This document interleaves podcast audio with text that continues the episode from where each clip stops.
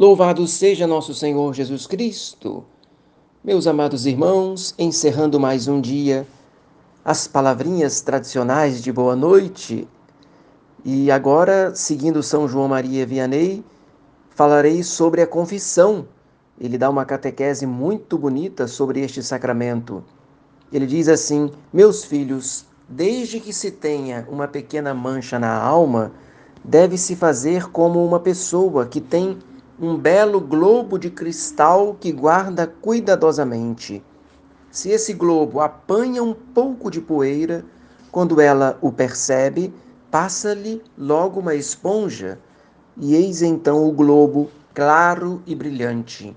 Do mesmo modo, assim que perceberdes uma manchinha em vossa alma, tomai água benta com respeito, fazei uma dessas boas obras que está ligada à remissão das penas, por exemplo, uma esmola, uma genuflexão ou uma visita ao Santíssimo, uma genuflexão diante do sacrário ou a assistência à Santa Missa. Meus filhos, isso é como uma pessoa que tem uma pequena doença. Não precisa ir ter com o médico. Pode curar-se sozinha. Tem dor de cabeça? Basta ir deitar-se. Tem fome? Basta comer. Porém, se é uma doença grave, se é uma chaga perigosa, faz-se necessário o médico. Depois do médico, os remédios. E a mesma repetição, quando for necessário.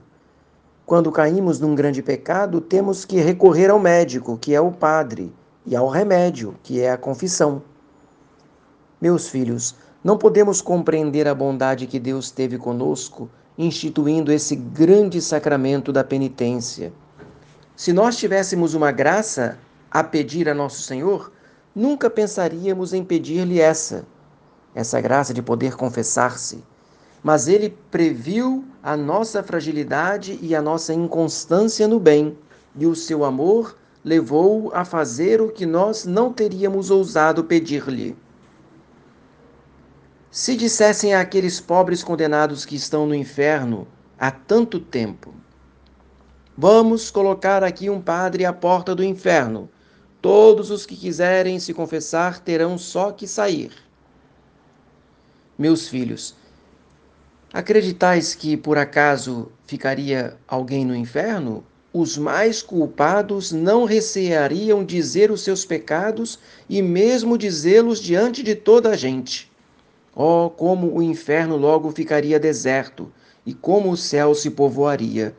Pois bem, nós temos os tempos e os meios que aqueles pobres réprobos, os condenados, não têm.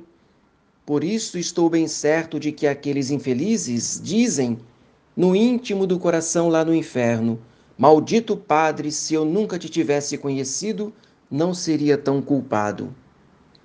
É belo, meus filhos, é belo pensar que nós temos um sacramento que cura as chagas da nossa alma, mas há que recebê-lo com boas disposições.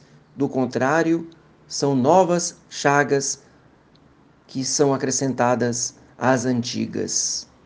Como Deus é bom, então, em nos oferecer a oportunidade de nos reconciliarmos com Ele através do sacramento da penitência ou confissão. Por isso rezo com você a pequena oração da noite. Hino de completas. Tendo a luz desaparecida, nós vos suplicamos, Criador de todas as coisas, que sejais por vossa clemência nosso protetor e nosso guarda. Longe de nós os sonhos e os fantasmas da noite.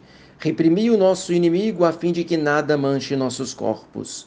Concedei-nos esta graça, ó Pai misericordioso, ó Filho unigênito que reinais com o Espírito Consolador por todos os séculos dos séculos. Amém.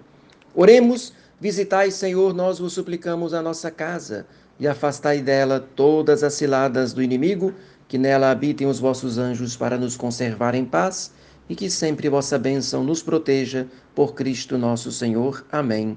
Querida Mãe Virgem Maria, fazei que eu salve a minha alma. Maria, minha boa mãe, livrai-me nesta noite do pecado mortal. Desça sobre você, sobre toda a sua família, a bênção de Deus Todo-Poderoso, o Pai, e o Filho e o Espírito Santo. Amém. Tenha uma boa noite. Salve Maria.